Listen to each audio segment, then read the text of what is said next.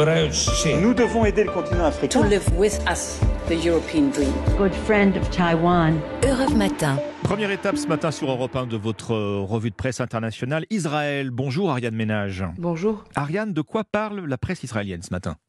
D'un nouveau rebondissement dans l'enquête sur la mort de la journaliste vedette d'Al Jazeera, Shirin Abu Akleh. Nous apprend que la chaîne Qatari a récemment déposé un dossier devant la Cour pénale internationale. Le journal cite Al Jazeera de nouvelles preuves, témoignages et vidéos incrimineraient directement l'armée israélienne. Les faits sont rappelés dans les colonnes du Jérusalem Post en mai dernier. La journaliste américano-palestinienne avait été touchée d'une balle dans la tête. Équipée d'un casque d'un gilet pare-balles avec la mention presse, elle couvrait alors un raid de l'armée israélienne La Cour pénale internationale n'est pas tenue de se saisir du dossier, souligne le Yediot Aharonot.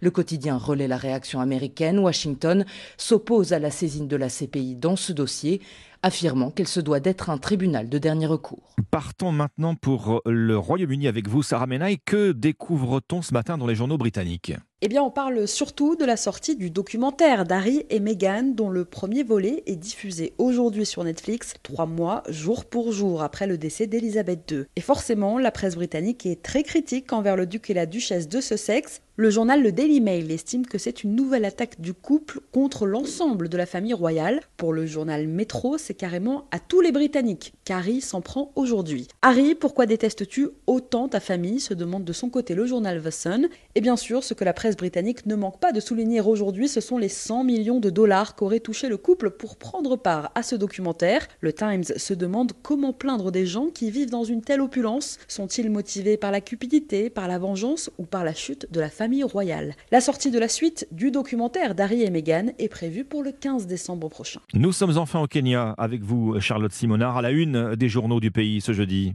Des cargaisons de céréales envoyées par l'Ukraine qui arrivent en Afrique de l'Est. Une initiative du président Zelensky pour venir en aide aux pays dans le besoin. Somalie, Éthiopie, Kenya font partie des bénéficiaires, nous explique le journal kényan de Standard. Ils font face à une crise alimentaire majeure engendrée par la sécheresse et exacerbée par la guerre en Ukraine. 25 000 tonnes de céréales sont arrivées en début de semaine. Plus de 50 000 tonnes supplémentaires devraient atteindre prochainement l'Éthiopie et la Somalie.